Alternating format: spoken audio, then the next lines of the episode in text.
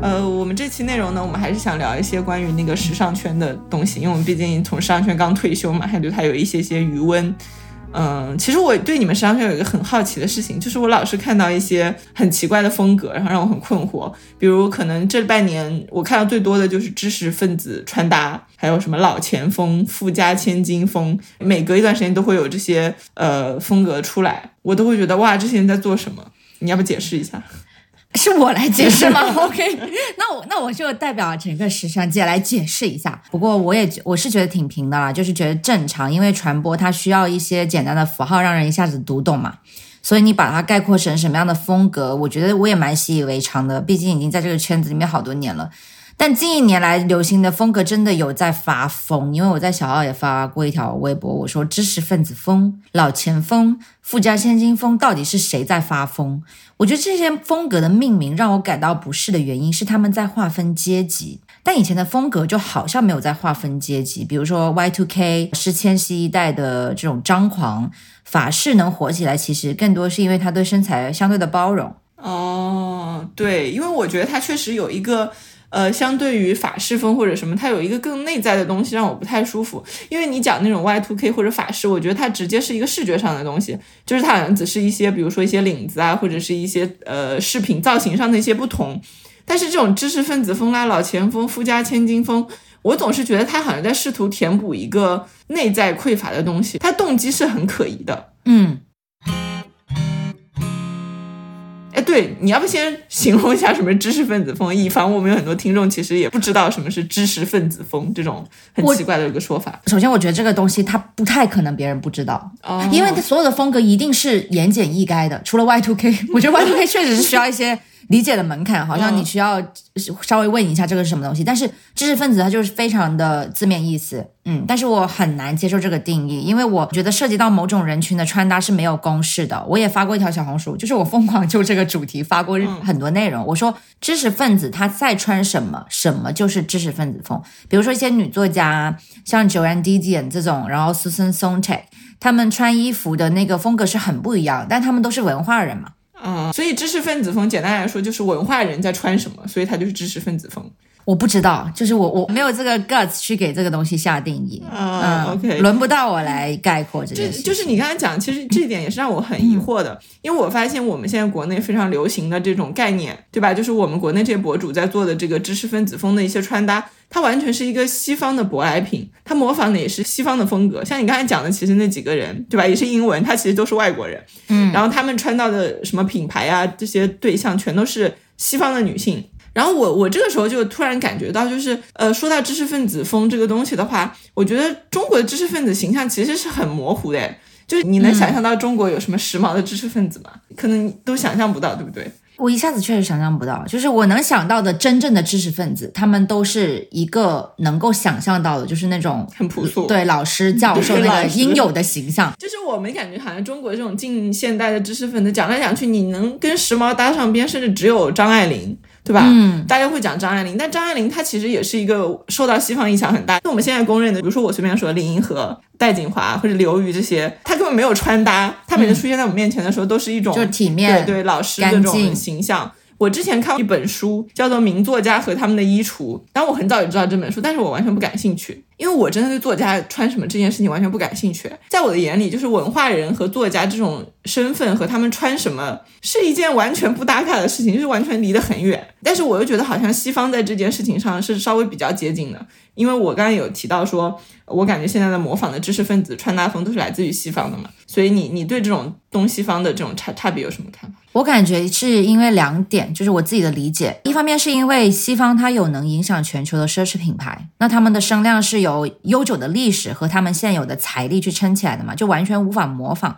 而且他们普遍都会有自己的 muse。比如说 joan didion 虽然他在写作的领域很成功，拿过一些奖，但是我是从 Celine 的 campaign 里面去认识到他的。我知道国内有一些品牌是对标 Celine 的，但是你说你能想到谁的影响力有达到 Celine 那样的量级吗？啊，那我觉得就是土壤的问题了。我们没有声量如此大的品牌能够一下子去撬动某种风格，所以目前就只能是追随的一种状态。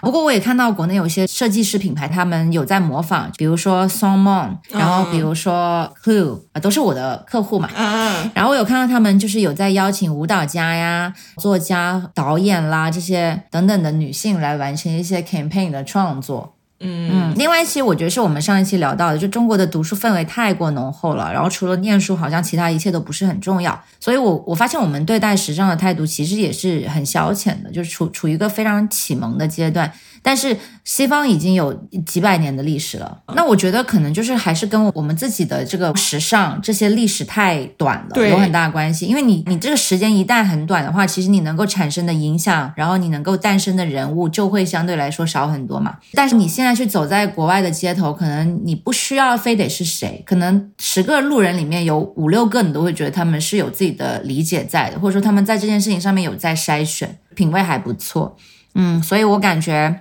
可能在我时尚在我们的文化里面还不能算是一个大众表达通用的工具啊。自媒体上面看似很热闹，但其实大多数人对时尚的理解就很很浅显的。这个你说的，我觉得很有道理。嗯，我也觉得，就是我感觉中国我们对时尚的理解是很很浅显的。像我这种可能对时尚有所兴趣的人，然后我要去找学习的方式的时候，我只能去找那些理解的很浅显的人，从那里去，他们拿到的是二手甚至三手的一些理解，到我这就变成四手五手了。所以我对时尚的理解就是你，我已经跟你讲过，就是穿搭公式什么东西那种非常非常粗浅的一些对时尚的理解，所以跟真正的创作或者灵灵感真的离得还蛮远的。然后你前面提到说我们国内有一些知识分子嘛，所以我是挺希望说这些真正在他们的领域有非常深的影响力的老师，如果他们在穿衣上面也有个人风格的话，我感觉那是他们发声的辅助器。就比如说，如果一个女作家她在穿衣上面同时拥有自己的风格的话，那她就相当于有两件武器了。然后她可以用她的笔杆子和她的衣柜同时去影响更多的人，尤其是年轻人。因为你不可否认的是，年轻的时候你注意力就是比较分散的，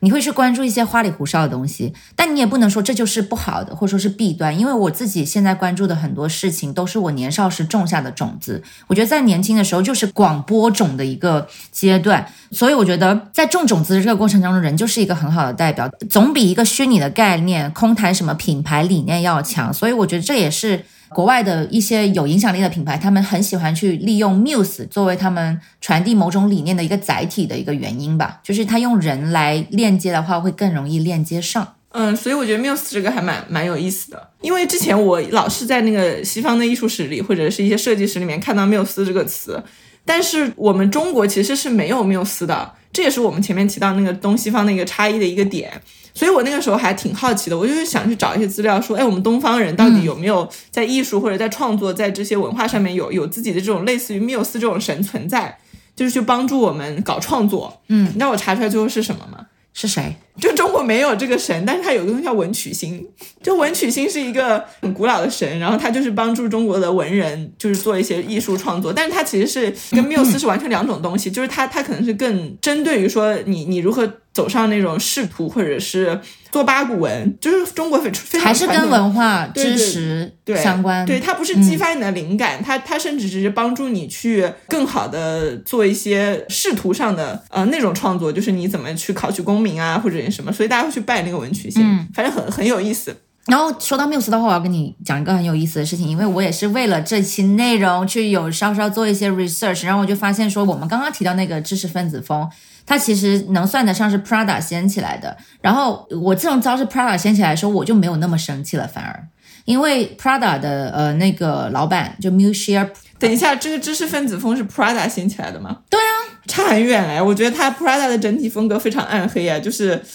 它给我的感觉是先锋，还有点暗黑那种哎。对我，我感觉，我感觉是这样子，就是品牌它在不同的国家，它有一些风格上的一些 fine tune，比如说从创始人到底下的什么市场总监，然后创意总监，然后到设计师，然后到 marketing，然后再到消费者，他可能要经过非常多个环节的处理，所以他不一定能够完美的去传达创始人想要传达的东西。但是 Musha Prada 它本身就是一个政治学的学霸，他在学生时期积极参加过非常多的社会活动。啊、包括说他自己也是一个很坚定的女权主义者，所以我觉得虽然知识分子风这种命名方式很瞎，但如果说掀起这股风的是 Prada，我觉得我会接受。但是你刚才其实有讲到这个 Miuccia Prada，包括 Prada 的一些历史嘛，嗯，呃，我本人其实对时尚品牌的这些历史不是很感兴趣。你知道，我其实对于历史很感兴趣，我有看各种各样的历史，我甚至去看野猪的历史，但是我都不会想要去看时尚品牌的历史，因为我之前做时尚的时候，其实有尝试去看过，然后其实我就会发现。他们几乎都是大同小异的，呃，就比如说现在的奢侈品，它都是贵族阶级以前创造了某一个东西，它可能是专门供皇室的，或者专门就是给贵族阶级用的。但你到了一定程度之后，可能那些贵族阶级也没落了，然后这些品牌他们就想，哎，我们要怎么再推而广之，然后好去赚更多钱，好去割大众的韭菜。啊，然后他们就开始把这个呃本来只供皇室或者贵族的奢侈品给降级降级，然后做一些那种爆品，就几千块钱的爆品，然后就去卖给大众。比如说菲拉格慕什么那个小红鞋，我就买过，但又很难穿，那它其实也不便宜，三四千块钱。然后我我其实感觉，就算我去看了他们的历史，我会没有办法去掰硬他们那些理念。因为我觉得是虚伪的，他们就是为了把东西卖给大众，就是为了割韭菜，对对对，然后讲了一堆东西，然后好制造幻觉，然后让给你说，哦，你穿了我们的衣服就是老钱，你穿了我们的衣服都是什么知识分子，然后就是一个幻觉。就即使我看了他们的历史和故事，了解了他们的理念，我都会不相信哎。所以你刚才讲那个 m i c h e l Prada 的时候，我就觉得你你们这样会真的去了解这个时尚品牌的历史，并且会。被他们打动的人让我觉得还蛮神奇的。哎，我觉得这个就是我们 TJ 人跟你们 FP 人很不同的地方。我看事物，尤其是看商业的时候，我真的很辩证。就是毕竟我认为剖析清楚了，对我的商业是蛮有用的。所以我在研究历史的时候，我也很容易被时代上面一些创造性的理念打动。比如说，虽然我没有很喜欢 Chanel，但是我觉得 Coco Chanel 会去用假珍珠这件事情是蛮酷的，因为他当时肯定是 Chanel 用的是假珍珠吗？对呀。什么？对呀，但是它是假珍珠，它还卖那么贵，它所以买 Chanel 人怎么想的？就是就是人家可能就是买了一种 concept 啊，就是我觉得作为开创者，他是 deserve 的这个红利，他是。可是他卖假珍珠，然后卖三四万，他还 deserve。它是一个 concept，OK。再比如说 Prada 的那个降落伞，因为我大学的时候我就存大钱买了一只嘛。当然，我不认为我当时是真的懂了，我觉得我只是拜金。但是后来了解到历史的话，就会觉得说，在当时那个年代，所有的奢侈品都在用高级的皮料做包，然后 Prada 是第一个用尼龙做包的，嗯，就是也是很开创性。就是当你开创性的时候，你是要面对很多争议的。然后说到这个的话，我又想起来那个马吉拉给。爱马仕做了一堆极简的设计的时候，其实他也承受了非常多的恶评，嗯啊，说他没有尊重爱马仕的历史啊，爱马仕有那么多的元素，你为什么要做那么 timeless、那么极简的东西？当时没有人看得懂，但你会发现，经历了这么久的时间，他还是被人们反复拿出来模仿鉴赏，我就会觉得其实很厉害，就是心生膜拜。也会觉得说这些创新是有意义的，只是说现在的消费主义扭曲了这些当时的一些很先锋的理念，他没有看到呃时尚开创性的那个意义，而是把它呃消费主义把它利用为一种就是跟金钱高度相关的东西了。但是我觉得时尚是里面的哲学和艺术才是持续吸引我的地方。但是我很好奇啊，为什么你坚持就是觉得虚伪呢？因为我觉得一个学者就应该辩证一点，或者开放一点。呃，我听完你这些东西以后，我还是因为你是一个活生生的人嘛，我很了解你。你作为一个人来跟我讲这些事情的时候，我是可以去理解你为什么喜欢他那一部分的。嗯，呃，但是我觉得可能正是因为我有一点学者的心态，所以我对他反而就是警惕的。然后他甚至是这种警惕是比较矫枉过正的，可能是更警惕的。然后这是一部分。然后我觉得另外一个部分是我一开始其实对奢侈品这个东西就是带有一点点抵触心理的，所以我是带着抵触的心理。去看它的历史，或者是它的设计，它的故事，嗯，我就很难去相信它是真的。我觉得你讲到这个，你没有办法证伪，或者说你带着一种很警惕的心态去看这个事情，我倒是觉得说是正常的。因为如果说今天有一个不认识我的我们的人，他们去看我们的内容，如果他翻到有一篇广告，他肯定也会有那种警惕的心态。因为为什么呢？因为我觉得现在国内的一个自媒体。大家都知道鱼龙混杂，然后它也没有多长的历史，它就短短的几年，所以里面有很多确实不好的内容，或者说有一些确实不那么负责任的内容创作者，所以大家可能被呃被坑过一次，坑过两次，坑过三次，他对这种自媒体上的广告，他自然会有警惕的心态。嗯，但是我觉得同时就是如果你花了时间跟精力去像了解一个朋友一样去了解这些品牌。去了解这些品牌的创始人，去了解他们在历史上面的一些行为，因为我觉得单个事件是可以骗人的，但是五年、十年，他们一直坚持在做的事情，这个是骗不了人的。你明白我的意思吗？我明白，他五年、十年坚持在割韭菜，你真的很极端哎！没有没有，开玩笑，开玩笑，就是就这就是我跟你的区别，但是我觉得我跟你的差别。是有在这里，我觉得我是有过变化的，嗯，就是我前面讲到说我抵触，但是我又仔细分析过自己为什么抵触，而且我甚至是在大学时候是比较喜欢奢侈品的，因为我那个时候在读传媒类的学校，其实我们学校会非常常见有女生背这些 LV 啊或者什么的包，但你觉得就是那个东西对大学生来说，它其实是一个很昂贵、很不可得的东西，就即使我是去求我爸妈给我钱，他们也绝对不会觉得那个东西是合理的，所以我就是没有任何可能性会得到那个东西，就越是那个得不到的。情况下，我其实对那个的渴望是越强烈的，然后我没有钱买，然后我就对他产生了一种愤怒，你知道吗？就是反正我也得不到你，我不如了解你的负面，然后开始觉得你是一个不好的东西，我也不需要你。我觉得最最初是有这种心态的，因为我以前去逛那些商场的一楼，然后它一般一楼全都是奢侈品，对不对？然后我觉得那个给我的感受是非常差的，它就是在制造一种阶级的感觉。然后我不知道你有没有在就是自己没有很很多钱的时候去逛过那种奢侈品的商店，就那种店员的脸色还是整个店的陈列和环境，他都给你一种说你不是我们的消费者，你你不应该到这里来。然后他会非常让你意识到这个阶级落差在哪里，就这些东西让我很不舒服。那这个不舒服，我要怎么去防御和保护我自己？我总不能因为这种环境就肯定了我自己是一个穷人，或者是我不配得到你们。那我最大的反应就是说，让我来看看你们是什么虚伪的东西，然后我我根本就不屑于你们。嗯，我觉得最初可能是有这种心态的，然后这个心态也一直带在我身上，然后直到我后面即使有钱去买奢侈品了，然后我我买了，但是我还是会这样去呃保持一种批判的感觉。嗯，我不知道你能理解这种。我非常理解，我非常理解，就是你一方面你对他有这种渴望之心，嗯，但是一方面你希望你自己是一个清醒理性的消费者，所以你要保持批判，嗯，我觉得没有问题，因为我也穷过，以前我还没有你那么大胆子呢，我穷的时候我都 even 不敢踏进这些专柜，然后后来是。毕业之后开始自己赚钱了，然后也沉迷过一段时间，就好像我觉得我们刚毕业的时候就是消费主义刚起抬头的时候，是不是？对对对。所以我觉得好像我们都经历过那个被物欲横流冲昏头脑的阶段，所以其实我也有沉迷过一段时间。然后你说的那些柜姐的那些态度，我也很敏感过，我也觉得。我在他们面前好像就是会有那种不配得的状态，但是好就好在我我从小只要我被人瞧不起，我回到家我爸妈一定是嘲笑那个瞧不起我的人，他们觉得嘲笑别人或者说你去看低别人这样子的姿态才是丑陋的。对我从小好像有树立一下这样的状态，所以我自己首先我不会去瞧不起别人，所以呃我去面对别人瞧不起我的时候，我可能也会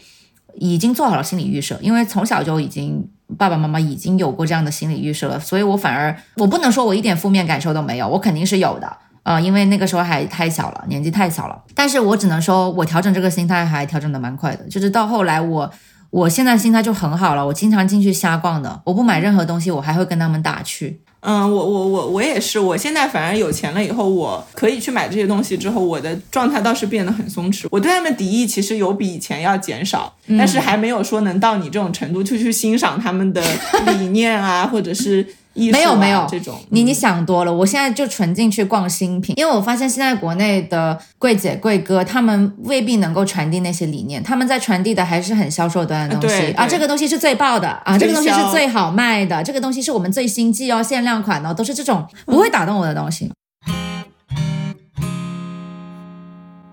我观察下来，其实很多风格都是跟品牌捆绑在一起的，对吧？当我们说起某个风格的时候，我们就会迅速想到一些品牌。比如说，我们说知识分子风，你能想到什么？Le Mac、Totem 这些极简的东西啊，COS 啊。啊，对，像我就能想到还有什么优衣库，对不对？然后因为我们这种穷知识分子就一般会优衣库，但优衣库很有趣，你知道吗？就是因为真的知识分子很多人都穿优衣库。对对，你要想我爸妈，其实他们都是老师，就按理说他们是知识分子，然后我爸妈最爱的就是优衣库，真的耶。对。但是你如果真的乱买两件优衣库穿起来，你就完全不会像你就是优衣库，对你不是知识分子风，就是但是你看我们那个互联网上，就是用优衣库搭出知识分子风的那些博主，他的那些优衣库是精心搭配过的，嗯。哎，然后他能用优衣库搭出知识分子风，但是真的知识分子穿优衣库 穿不出知识分子风。然后我觉得就很有趣，所以我觉得品牌跟这些东西的联系都很有趣。就再比如说老前锋，那我每次看到那个拉夫劳伦，他们都说是老前锋，其实我以前都不知道这个品牌，哈，真的，我有看蛮喜欢的，因为它它性价比好好哦。但我有看见过，但我一直觉得好像是那种爷爷奶奶，就是那种大叔那种年纪会穿的一些衣服，所以从未走进去过。然后它出现在我的视野里，就是因为我发现不断的有人说穿那个东西是老前锋，然后引起了我的一个好奇心，然后我才去看说哦，原来这个牌子是什么。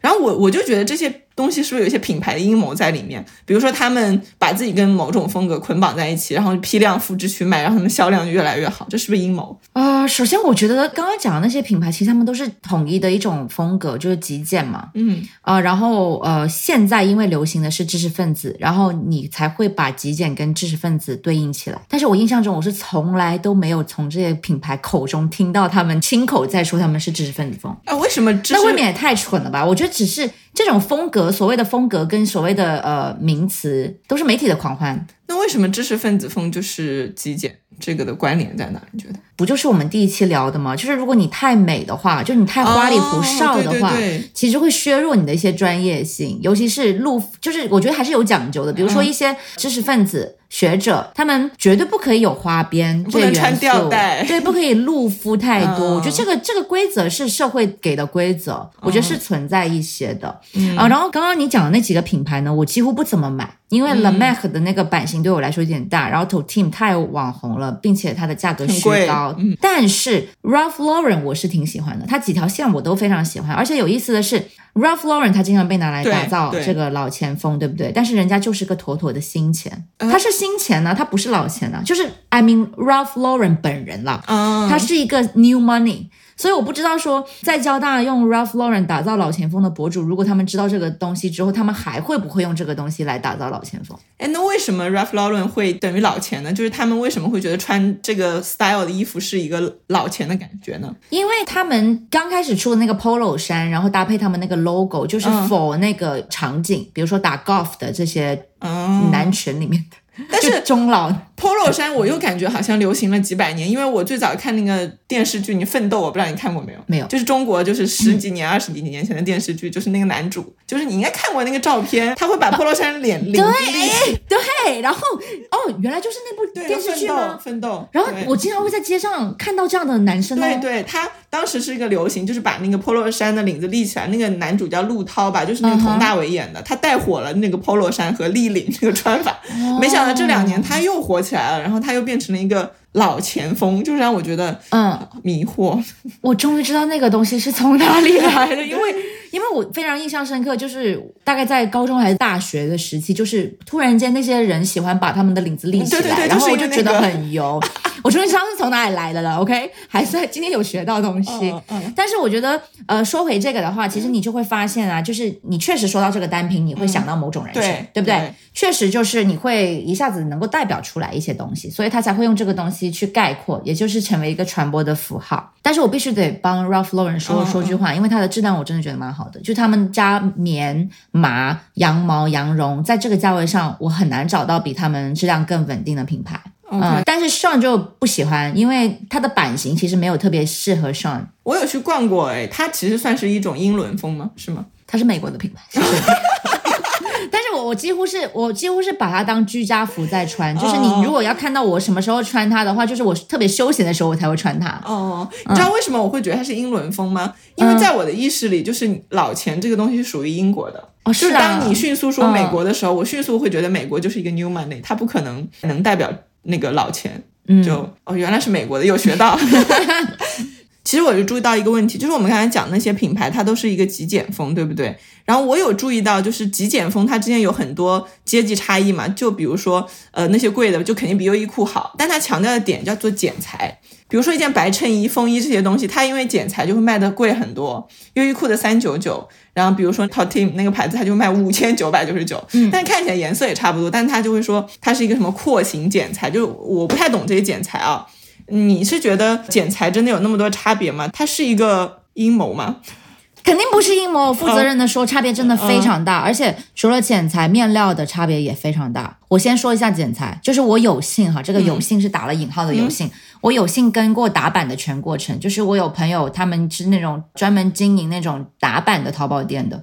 然后呢，他有一次就买了一些什么 The Row 这种 The Row 其实是很低调的一个品牌，就是你它很贵，你如果没有摸过它的实物，你基本上不知道它为什么这么贵。嗯啊，但他们就有一次他们打一件 The Row 几万块钱的一个西装，然后虽然他们自己觉得打出了九十五分的水平，但是我觉得能有八十就已经很不错了。但说白了，就是打版这件事情能成立，可能也是因为穿着感这种东西，它真的没有什么很客观的体系。就是我今天告诉你差不多，或者我 one hundred percent 的还原了这个原版。你如果是消费者，你没有穿过的，你没有摸过的，你根本就不知道这个差别在哪里。我也没有一套客观的体系来跟你说这个东西差别在哪里，所以它才能够这么的有效。然后说到穿着感这种东西，它真的没有什么公式。它只有说你真的反复的穿过，反复的感受过那种体感，才会慢慢的建立起来。而且大多数人其实他是没有那么多经验可以去判断的，所以你光看样子差不多就行了，不会太在意版型、工艺啊这些细节。对消费者来说不是很重要。是，我觉得我们国内有很多很多衣服都是打版的。我以前觉得这个概念很神奇，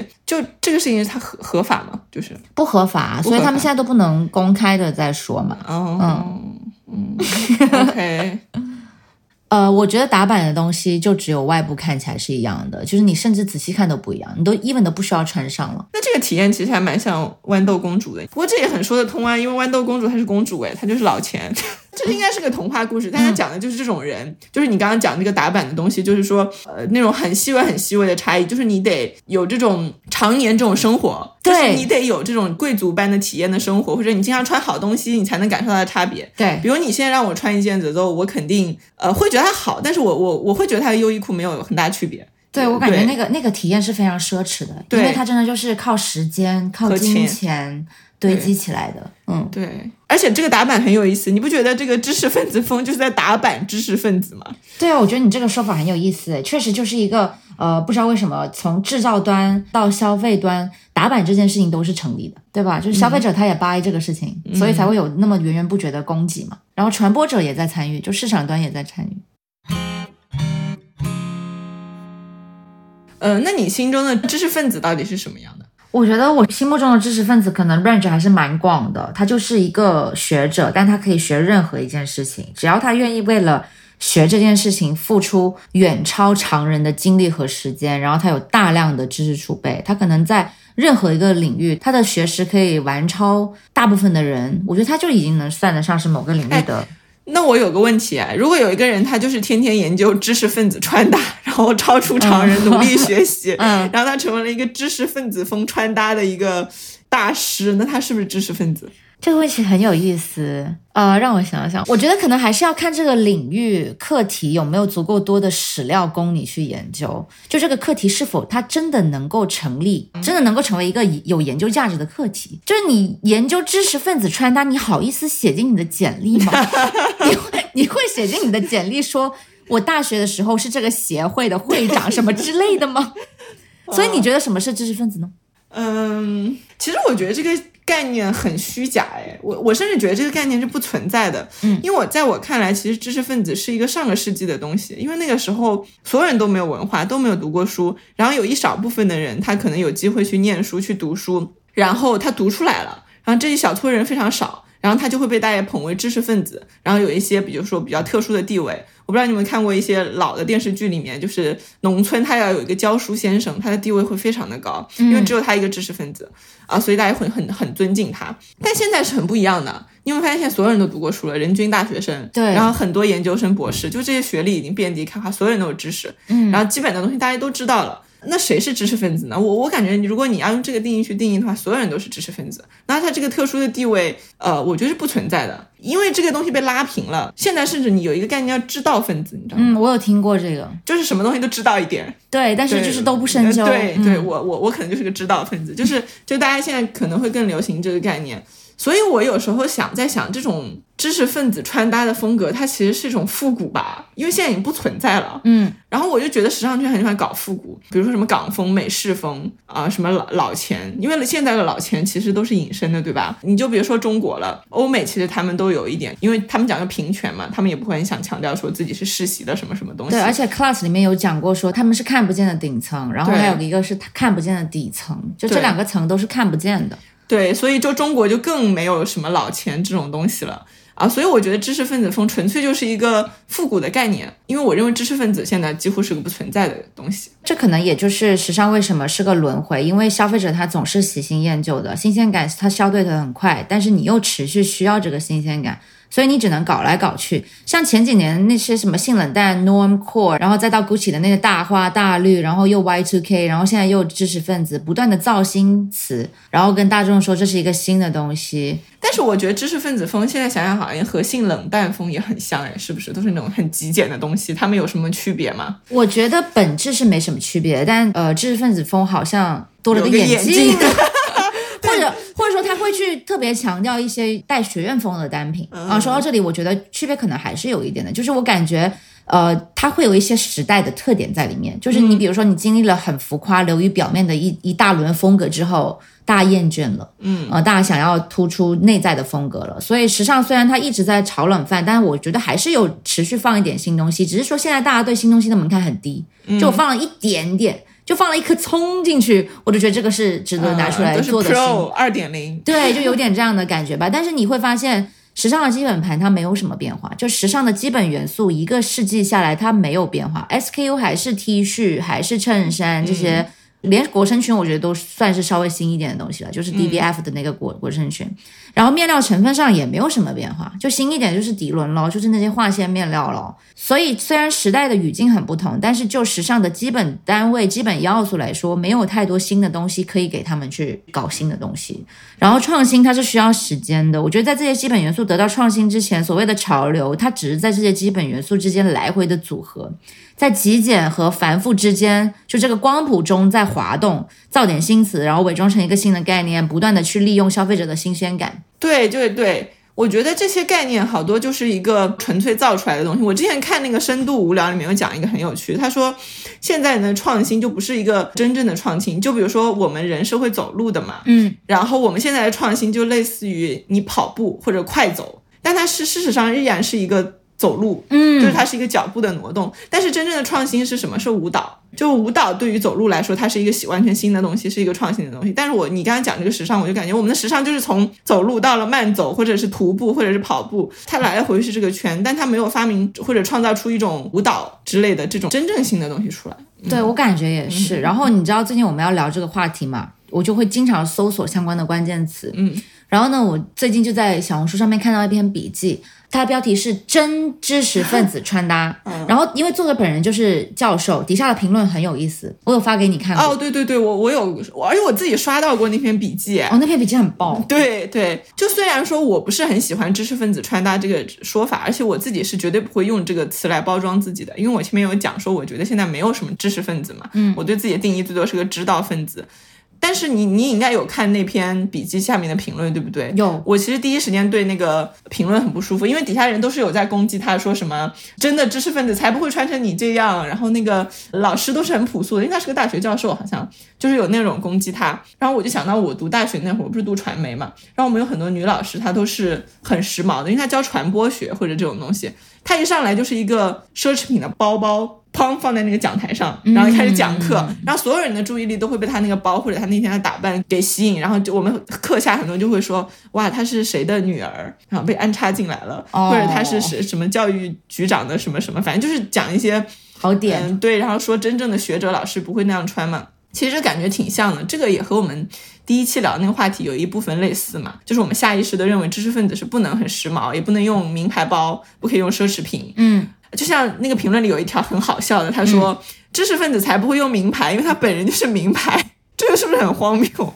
我觉得也很荒谬，因为它是另外一种的神话嘛。其实知识分子也没有那么神，为什么知识分子是名牌啊？对啊，大家都其实就是普通人啊、对啊，啊，就是普通人啊，就是比较会学习，然后他就会说知识分子就是名牌，所以你不需要名牌。嗯，我当时我当时也觉得这评论非常的狂哎，嗯因为人家博主已经是个教授了，你们一个两个在教教授什么是怎么穿才是一个知识分子，我当时就很想用我最近最喜欢的一句话问他们，就是 How dare you？嗯，但我还有一个感受是什么呢？就是有影响力的人都在参与这个狂欢。对对，就是、都在参与。与这个造词运动，就是有影响力的人，他好像没有觉得这是什么问题。然后我觉得年纪小爱跟风，我是可以理解的，但是我觉得，呃，有这么强的知识背景也去参与跟风，我反而觉得有点不可思议。对，就是这个，我我知道你想说的意思，就是本身这个博主他自己是一个教授，是一个知识分子，对，然后他在参与，对对，然后他就把这个很无聊的东西给炒热了。啊，对对对然后比如说我最近还因为这个话题，我就比较关注，然后我还看到一个博主，因为他本身就是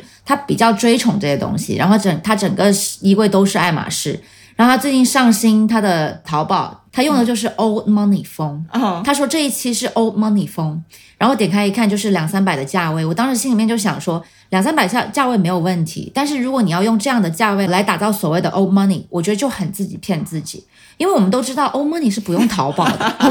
他们是送货上门。所以他们看不见的顶层，嗯他们是不用淘宝的，所以我们不要用 old money 来 justify 我们任何的消费。嗯，就我觉得消费在两三百没有问题，我们不要以此为耻，也不要去伪装。就我觉得你买两三百、买二十、买两百、买两千，只要这个东西符合我的消费水平就行了。嗯嗯，对这个事情其实就是一个伪装，就是你妄图通过改变你的外外在的，或者用一个词汇或者用一个风格加在你身上，你就想要去进入上流社会。我之前有看过韩剧叫《安娜》，她就是一个美国的一个原型。美国有一个很有名的，就是一个女的，她在纽约，然后她冒充一个上流精英，然后骗了所有纽约上东区的精英，然后骗到了好多好多钱，骗到了一个。呃，百万富翁，她其实空手套白狼，她没有任何钱，她就是一个比较底层的女孩。然后那个韩剧讲的也是这样，她窃取了一个富二代的身份，然后混成了一个大学教授。然后她最一开始做的事情就是服装，她会去买很真很真的假货穿在身上，然后去提升自己的身份。然后这个剧就真的很典型，因为她就是女教授，然后她的风格就是知识分子风加老钱风。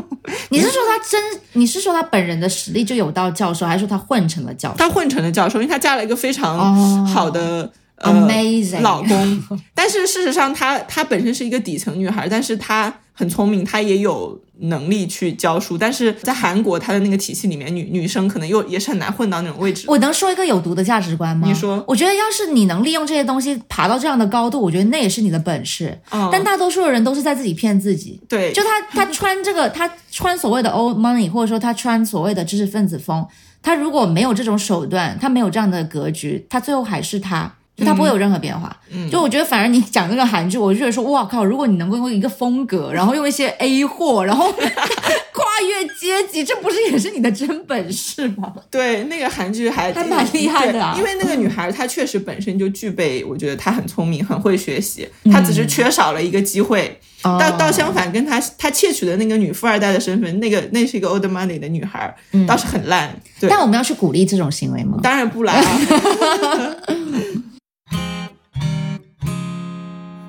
哎，虽然我们在这里前面批判这个又批判那个，然后其实呃，我们自己也是其中的一份子。我不知道你啊，因为我是典型是这其中的一份子，因为我从大学开始是跟过很多很多风格的。就我们前面其实也聊过几次嘛，我对时尚这个东西其实是比较迷糊的，所以我是跟随过什么日系啊、知性啊、什么职场风啊什么，我也买过其实不少奢侈品。但是你问我哪里好看呢？我其实有点讲不出来。嗯，但后面我就会有一个意识，就我之前做这些事情的时候，其实是很混沌的，就是跟着那种潮流在走。但后面我有意识，我就会问自己，在做这些事情的时候，我到底想要得到什么？嗯，我觉得你你说这个东西我完全理解，而且我觉得我们之所以现在能用这样的心态来批判别人、批判我们自己，正是因为我们都经历过那样的阶段。反正我自己是知道，我当时那种心态是不平衡的，我当时不接纳自己，我想成为别人，所以我才会老是被这种很蠢的概念就是调动。对，对吧？但是然后后来我为了这期内容，我看了一些书嘛，就是想要更好的去探讨这件事情。其中有一本是你们专业的一本必读的书，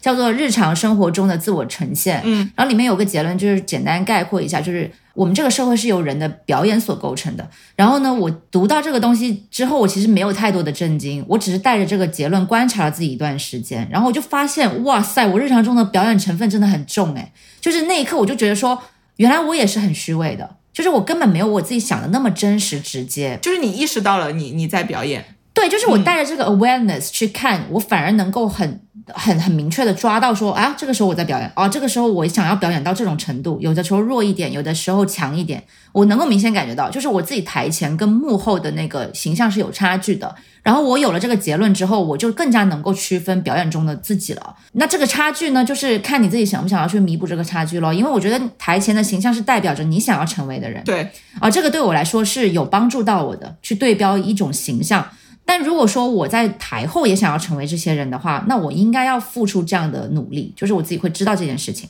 嗯，对，我觉得这个意识特别重要。所以我们在讨论知识分子风的时候，其实就是。因为这些人想要成为知识分子，但他并没有对成为知识分子这件事情做出真正的努力。就比如说你去提高你的内在或者什么，而他们希望的是靠穿几件衣服让人看起来像知识分子。然后哦，他说 OK 了，我已经得到我想要的东西了，但他没有正视自己真正的欲望是什么。他可能想要的是知识和有知识的感觉。嗯啊，这个是有差别的。就比如说之前很流行智性恋，你知道吗？就是大家说喜欢那种聪明的人，喜欢智慧。但其实智性恋，你依然是把这个东西寄托在另外一个人身上了。它其实是一个外物。如果你想要智慧，想要知识，其实你应该自己去学，对不对？你应该自己成为智慧，你自己有智性，而不是你去练在别人身上。所以，我我有时候觉得，想要知识分子风或者老钱风或者这种什么富家千金风，这些感觉本身应该是不羞耻的，因为我们就是慕强的，我们可以承认，就是我们本身就是想要成为一些更好的，呃，一些形象。比如说，我们想要钱，想发财，想要权利。